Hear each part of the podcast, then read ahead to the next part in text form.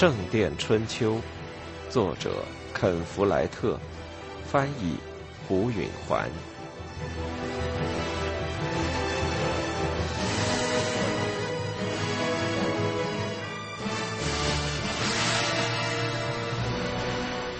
二。等他们离开碰上威廉·汉姆雷的地方有一英里左右的时候，艾伦说：“我们现在可以走慢点了吧？”汤姆这才意识到，他一直在大步狂奔。刚才在那儿，有一阵子他给吓坏了。看样子，他和阿尔弗雷德似乎要和两个骑马打仗的人格斗了。汤姆连一件武器也没有。他曾经伸手到斗篷下边去拿他那建筑工的大锤，那时才痛苦的记起，好几个星期以前他就把它卖掉了，换了一袋燕麦。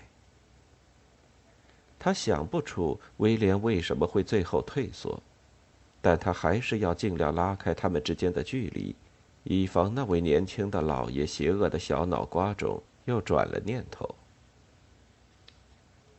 汤姆在王桥主教的宫殿那儿没能找到工作，他在所有别的地方也全都失败了。然而，在夏陵附近有一个采石场，而采石场不同于建筑工地，在冬天雇的人和夏天一样多。当然，汤姆通常的工作比采石工更需要技术，赚钱也更多，但他顾不得考虑那个。他一心只想养活他的家人。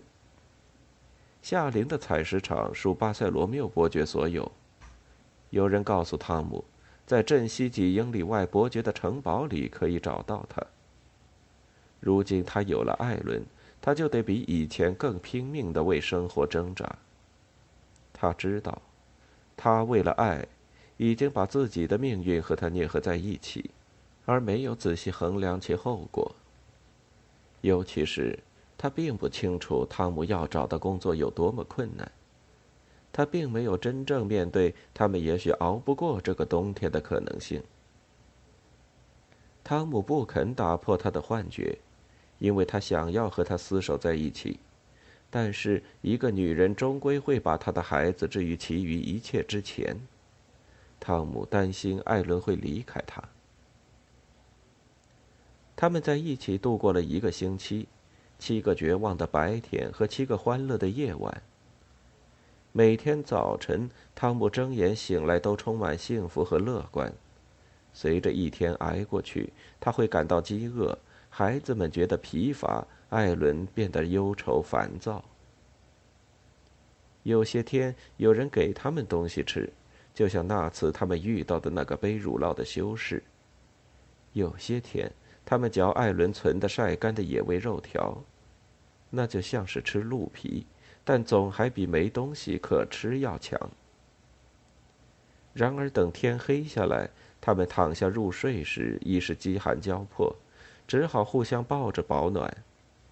过一会儿，他们就会开始抚摸和亲吻。起初，汤姆还总想立刻就进到他里边，但他轻柔地拒绝他。他想玩的亲的时间长一些。他按照他的办法去做，果然销魂。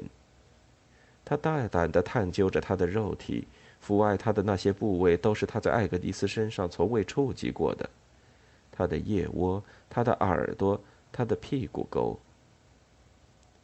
有些夜里，他俩把头钻在斗篷底下，一起咯咯地笑。在别的时候，他们也柔情缱绻。一天夜里，当他们单独待在一家修道院的客房里时，孩子们全都累得马上酣睡。他既主动又坚持，指导着他，教给他怎样用手指激起他的情欲。他照着做了，感到被他的不害羞弄得很开心，很冲动。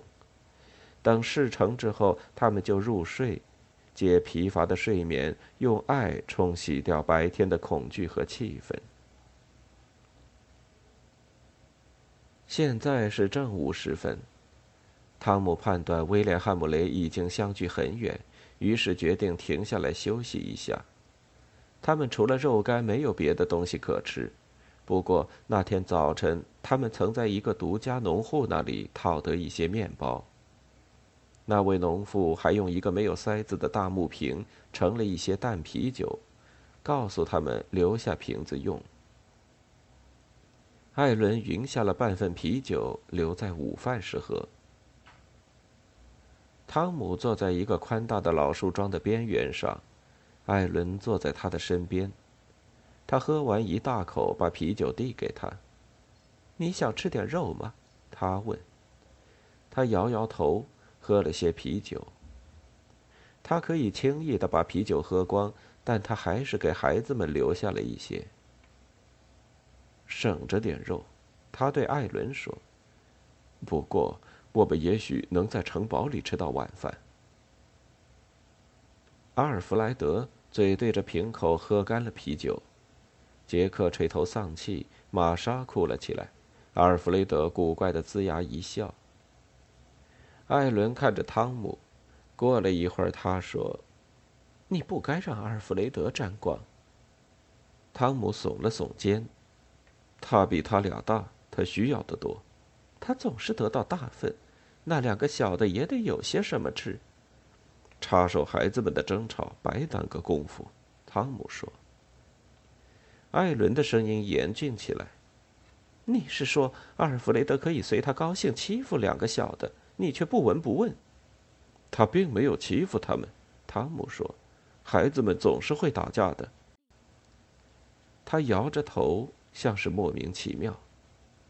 我不了解你，从哪方面说，你都是好心眼的人，但只要阿尔弗雷德一搅进去，你就瞎了眼了。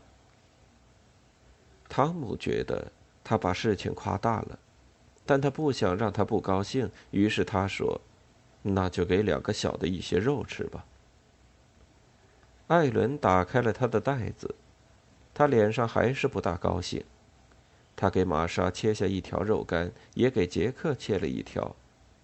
阿尔弗雷德伸出手来要，但艾伦没理睬他。汤姆认为他应该给他一些。阿尔弗雷德并没有错，艾伦只是不了解他。他是个大孩子，汤姆骄傲地想。他胃口很好，脾气很急。如果这也算是罪过的话，那全世界的大半小子都得遭到诅咒了。他们休息了一会儿，然后继续往前走。杰克和玛莎走在前面，嘴里还嚼着皮革似的肉干。这两个小一点的孩子处得很好，尽管他们年龄不同。玛莎六岁，杰克大概十一二岁，但玛莎觉得杰克特别迷人，而杰克似乎对于有一个孩子一起玩这种新的生活经历非常高兴。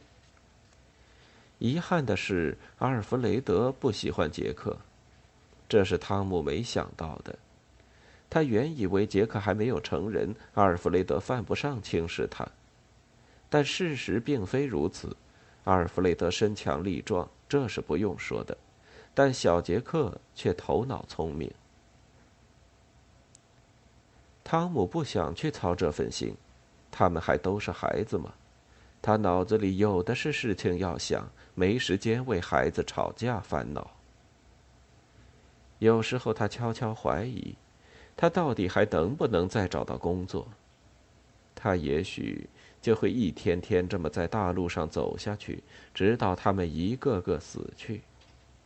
某个冰冷的早晨，发现一个孩子浑身冰凉，已经断气；另一个弱得抵挡不住一次发烧。艾伦被一个威廉·汉姆雷那样的过路的恶棍杀害，汤姆自己则日渐消瘦。到某天早晨，衰弱的站不起身，只好躺在林地上，直到失去知觉。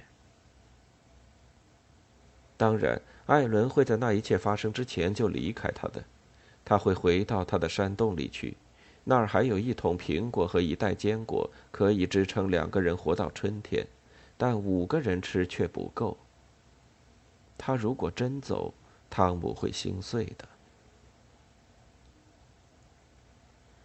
他不知道那婴儿如何了，修士们叫他乔纳森，汤姆喜欢这个名字。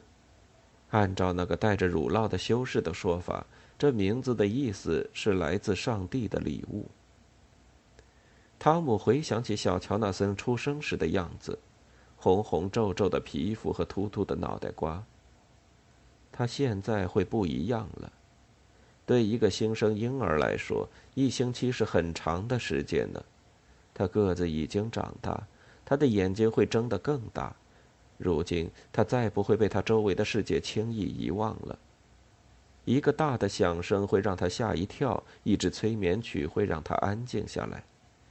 在他需要打嗝的时候，他的嘴角会翘起来。那些修士可能不懂那是他在喘气，还以为他真的笑了。汤姆希望他们把他带好。那个带着乳酪的修士给他的印象是，他们都是心眼好又能干的人。无论如何，他们照顾他总比既没家又没钱的汤姆要强。有朝一日，我真能当上一个大工程的匠师，一星期挣上四十八个便士，外加津贴。我要捐钱给那座修道院。他想。他们走出了森林，不久就看到了城堡。汤姆精神来了，但他竭力压下他的热情。他好几个月来已经饱尝失望之苦，已经懂得了开始时希望越大，到头失望越深。他们走过光秃秃的田野间的一条小路，到了城堡跟前。玛莎和杰克发现了一只受伤的鸟。大家全都停下来看着。那是一只鹪鹩，小的几乎看不到。玛莎弯下腰去看，那小鸟就跳开去，显然是飞不起来了。他捉住它，用两手捧着这小东西。它在打颤呢，他说：“我能感觉出来，它一定是给吓坏了。”小鸟不再想跑，握在玛莎的手心里一动不动。他的亮晶晶的眼睛盯着周围的人。杰克说：“我看它是翅膀断了。”阿尔弗雷德说：“给我看看。”他从他手里把鸟拿了过去。“我们可以看护他。”玛莎说：“说不定他会好起来的。”“不，不会的。”阿尔弗雷德说。他的两只大手很快的扭了一下小鸟的脖子。哦，看在上帝的份上，艾伦说。玛莎流下了眼泪，那是那一天她第一次哭。阿尔弗雷德哈哈大笑，把鸟扔在了地上。杰克捡起小鸟，死了，他说。艾伦说：“你犯什么毛病了，阿尔弗雷德？”汤姆说：“他没犯什么毛病，鸟反正就要死了。”他继续朝前走，别人跟着他。艾伦又生阿尔弗雷德的气了，这让汤姆很不痛快。未知该死的鹪鹩有什么可大惊小怪的？汤姆回忆起自己十四岁时是个什么样子，虽然长得个子像大人，却还是个孩子。生活中的挫折无时不在呀。艾伦说过。只要阿尔弗雷德一搅进来，你就瞎了眼。但他并不了解。横在城壕上通向城堡大门的木桥像是要散了似的。不过伯爵可能就愿意这样。桥是进攻者的必经之路，越是摇摇欲坠，城堡就越安全。一道土墙上，每隔一段距离就有一座石头碉楼。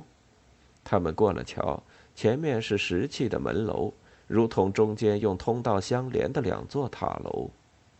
汤姆想，这里的石头活儿可不少。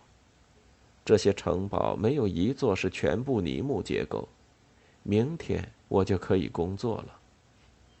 他记起了手中拿着得心应手的工具的那种感觉。他把石料断成方块和磨光石面时，凿子在石头上刮擦。鼻孔中沾着石头粉尘的那种干燥感。明天晚上，我的肚皮可能会填饱了，是用我挣来而不是讨来的食物。走到近处，他用他那建筑工的眼光看出来，门楼顶上的制碟已经坏了，有些大石头已经掉了，一些地方的女儿墙都成了平平的，门楼的拱顶上有的石头也松动了。城门口有两个哨兵，都是高度警惕的样子，他们大概在预防不测。一个哨兵问汤姆是做什么的。我是石匠，希望能在伯爵的采石场上找个活儿。他回答说：“找伯爵的总管去。”那哨兵很帮忙的说：“他叫马修，你大概可以在大厅里找到他。”哦，多谢。汤姆说：“他是个什么样的男人？”那哨兵向另一个咧嘴一笑，说：“嘿嘿，根本算不上什么男人。”说罢，两个人都放声大笑了。汤姆猜想，他很快就会弄明白这话是什么意思。他进了城门，艾伦和孩子们跟着他。城墙里边的房子大多是木头造的，只有几座的壁角是石头砌的。有一座全是石头的建筑，大概是祈祷室。他们穿过院子时，汤姆注意到城墙一圈上的塔楼都有石头松动和质叠坍塌的现象。他们走过第二道壕沟，到了上圈，停在了第二个门楼跟前。汤姆告诉哨兵，他要找马修管家。他们全都进了上圈的院子，走进方形石砌主楼，底层的木门向里面的半地下室洞开着。他们上了木梯，进了大厅。汤姆一进去就看见了总管和伯爵都在，他是从服饰上判别他们两人的。巴塞罗缪伯爵穿着一件长的紧身衣，袖子有翻口，镶边上有刺绣；马修管家穿短的紧身衣，式样和汤姆穿的一样，不过是用软料子布做的。他头上还戴了顶圆帽。他们在壁炉旁边，伯爵坐着，管家站着。汤姆走上前去，站在刚好听不见他们谈话的地方，恭候着他们注意到他。巴塞罗缪伯爵身材高大，五十岁出头，头发全白，面容苍白，瘦削高傲，他的样子不像是个慷慨大度的人。总管要年轻些。他站立的姿势让汤姆想起了卫兵的话：“根本算不上什么男人。”汤姆不清楚是怎么回事。大厅里还有好几个人，但谁也没注意到汤姆。他等候着，希望感和恐惧感交替涌现。伯爵和总管的谈话似乎要没完没了的进行下去。最后。谈话总算结束了，总管鞠了个躬，转到一旁。汤姆向前迈步，心都提到了喉咙。“你是马修吗？”他说。“是的，我叫汤姆，建筑匠。我是个出色的手艺人。我的孩子们在挨饿。我听说你们有个采石场。”他屏住了呼吸。我们是有个采石场，不过我看我们不再需要采石工了。”马修说。他回过头去看伯爵，伯爵几乎难以令人察觉地摇了摇头。“嗯，不行。”马修说，“我们不能雇佣你。”决定来得如此之快，汤姆的心都碎了。要是人们一本正经的考虑半天，然后抱歉的回绝他，他会更容易接受些。马修不是个狠心的人，汤姆看得出来，但他很忙。汤姆和他这挨饿的一家，不过是他需要尽快打发掉的另一件事。汤姆绝望地说：“我可以在这城堡做些修理活计。我们有个工匠了，给我们干所有这类活。”马修说：“一个工匠是哪行都会的万能匠人，通常学的是木工。我是建筑匠。”汤姆说：“我砌的墙结实极了。”马修对他的饶舌有点烦了，像是就要说两句气话。这时他看见了孩子们，他的表情又缓和下来了。我们愿意给你工作，可我们不需要你呀。汤姆点点头。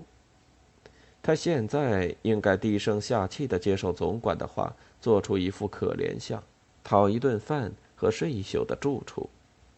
可是艾伦就在他身边，他害怕他会转身就走，于是他又做了最后一次努力。他把声音提高到伯爵能够听清。我只是，我只是希望你们可别很快就打仗。他的这句话比他预料的还有戏剧效果。马修一惊，伯爵站起身来，厉声说：“你为什么这么讲？”汤姆知道他触动了一根神经。因为您这儿的防御工事非修不可，他说。到什么程度了？伯爵说：“说具体点啊。”汤姆深吸一口气，伯爵很激动，但很专心听。对汤姆来说，这正是机不可失，时不再来。门楼墙上的灰泥有好几处都掉了，这就给撬棍留下缺口。一名敌军就很容易撬下一两块石头，等有了空洞，再推倒城墙就不难了。还有，他一口气说了下去，不容别人评论或争辩。这儿所有的制叠都塌毁了，有些地方成了平平的一片。这就让你们的弓箭手和骑士失去了屏障，容易。我当然知道制碟是干什么用的。伯爵敏感地打断了。还有吗？有啊，这主楼的半地下室有一座木门。我要是进攻这主楼，就穿过木门，在这里放一把火。如果你是伯爵，那你会怎么防范？我嘛，就要有一堆切割成型的石块。准备好沙子和石灰来拌浆，还要一个建筑工站在一旁，一遇到危险就把门洞气死。巴塞罗缪伯爵瞪着汤姆，他的淡蓝色眼睛眯着，白皙的前额微蹙着。汤姆从他的表情看不出意思，他是因为汤姆对城堡的防御工事这么挑剔而生气吗？你永远也不知道一位老爷。对批评会有什么样的反应？总的说来，最好是让他们自己去犯错误。但汤姆这时只有孤注一掷了。伯爵最后像是得出了结论，他转向马修说：“雇下这个人！”一声欢呼已经涌到汤姆的喉头，他不得不强咽下去。他简直难以相信。他看着艾伦，两人都高兴的笑了。玛莎还不懂大人的禁忌，立即叫道：“好呀！”巴塞罗缪伯爵转身走开，和站在近旁的一名骑士说起话。马修冲着汤姆一笑：“你们今天吃午饭了吗？”他说。汤姆咽了口唾沫，他高兴的简直要落泪了。“还还没有。”啊那我带你们到厨房去。他们急切的跟着总管出了大厅，穿过木桥，到了下圈的院中。马修让他们在外面等着。空气中有一股香甜的气味，他们正在里面烤点心。汤姆的肚子咕咕直响，嘴里涌满口水，都有点刺痛。过了一会儿，马修拿着一大罐啤酒出来，把酒递给汤姆。他们很快就拿来面包和冷咸肉，他说，然后他离开了他们。汤姆吞了一大口啤酒，把酒罐递给了艾伦，他先给玛莎喝了些，自己又喝了些，再传给杰克。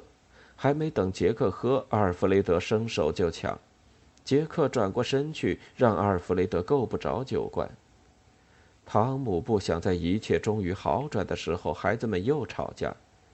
他正要干涉，从而打破他自己不介入孩子吵架的规定。杰克又转回身来，和和气气地把酒罐递给了阿尔弗雷德。阿尔弗雷德把嘴对准罐口，开始喝起来。汤姆只喝了一口，心想酒罐还会再转回到他手上，但阿尔弗雷德摆开架势，要一口气喝干。这时，一件奇怪的事发生了。就在阿尔弗雷德倒过酒罐要喝光最后一口的时候，有个小动物似的东西掉出来，落到了他的脸上。阿尔弗雷德吓得叫了一声，放下了罐子。他从脸上抹掉那毛茸茸的东西，往后一跳。“这是什么？”他惊呼道。那东西掉在了地上。他低头细看，脸色变得煞白，厌恶的直抖。他们全都看见了，是那只死鹪鹩。